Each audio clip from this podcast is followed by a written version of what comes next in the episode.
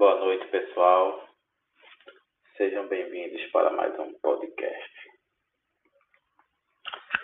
Bem, o nosso podcast é, dessa semana tem o seguinte título: Medindo a eficiência ambiental marinha de uma empresa de navegação de cruzeiro, considerando a responsabilidade social corporativa.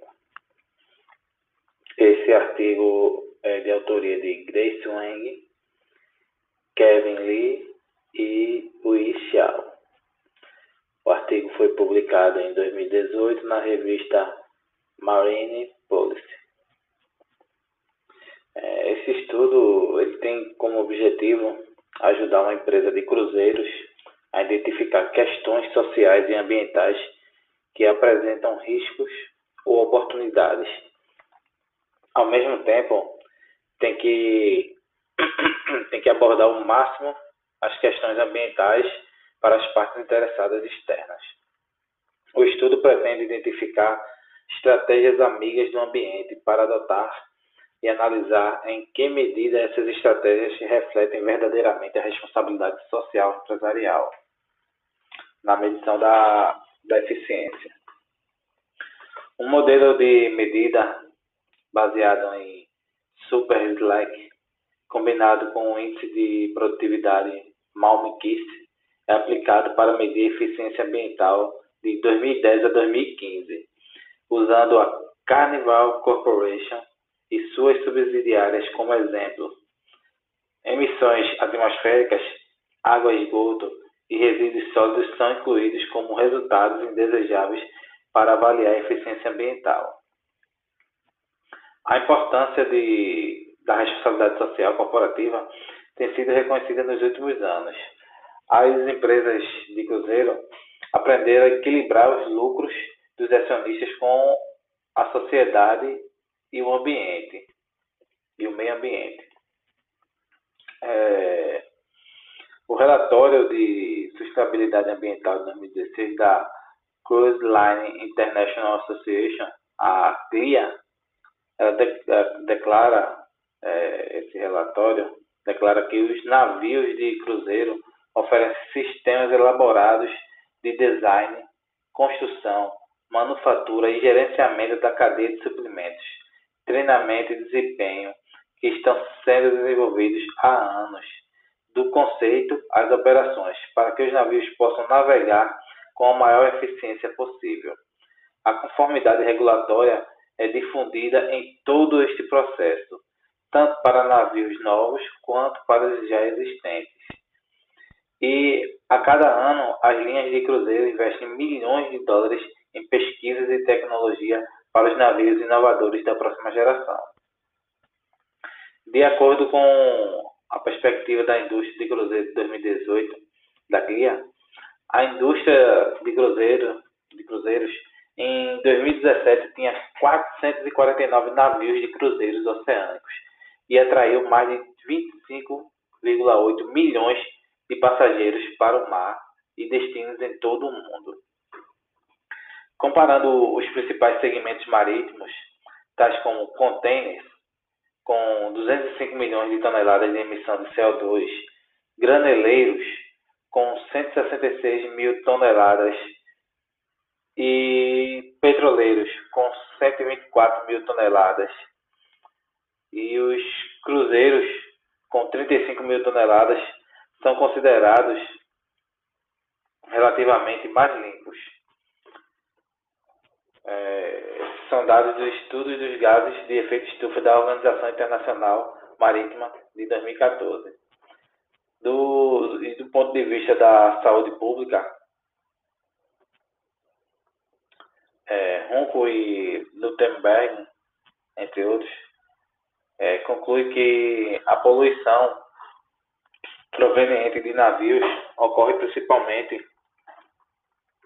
principalmente em, em portos, principalmente em e próximo né, de portos e áreas altamente populosas, especialmente, é, especialmente assim, perniciosa para a saúde pública.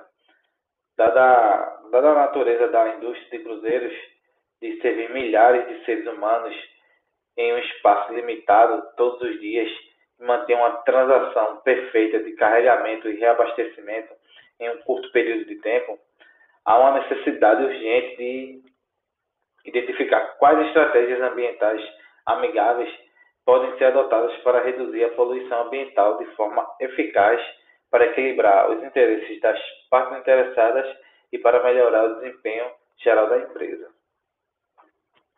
Para reduzir a poluição ambiental causada pelo transporte marítimo, a IMO, que é a Organização Marítima Internacional, a sigla em inglês, International é, Maritime é, Organization, apresentou pela primeira vez a Convenção Internacional para a Prevenção de Poluição por Navios, em 1973, é, conhecida como a MARPOL, que é uma abreviação, abreviação de Marine Pollution, que é poluição marinha.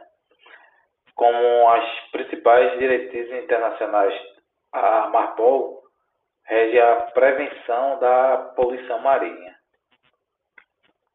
Assim como acontece com a Marpol e as práticas atuais da indústria, as práticas verdes na indústria de cruzeiros podem ser divididas em categorias. Nesse caso, energia e emissão, emissões, gestão de água, gestão de resíduos e biodiversidade. E nesse estudo em específico, é, medições abrangentes são fornecidas para quantificar empiricamente as práticas verdes das empresas de cruzeiro em termos de energia, emissões atmosféricas, resíduos a bordo de navios e processos de águas litorâneas e residuais.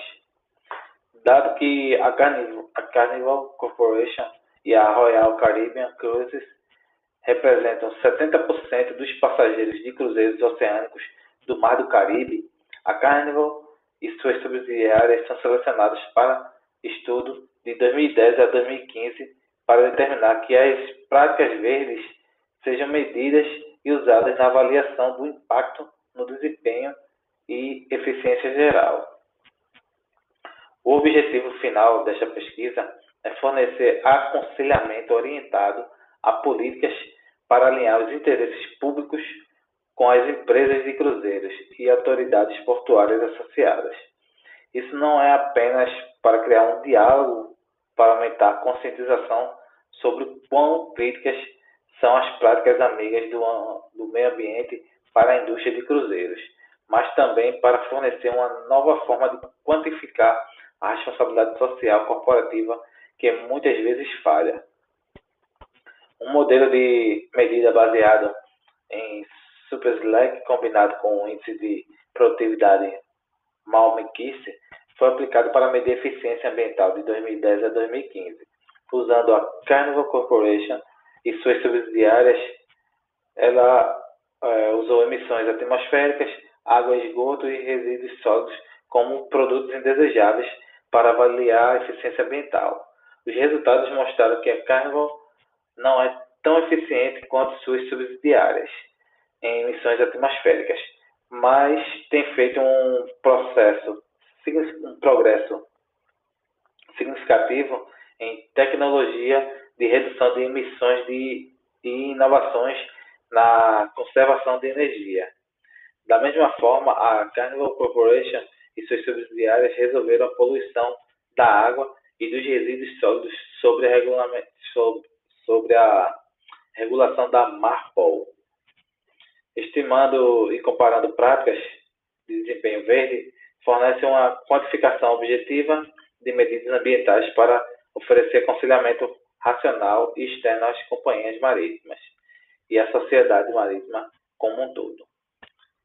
Por aqui, eu deixo vocês com esse podcast. Agradeço mais uma vez e é, não sei se posso dizer até o próximo, que acho que esse deve ser o último podcast para concretizar, para finalizar a disciplina. Muito obrigado.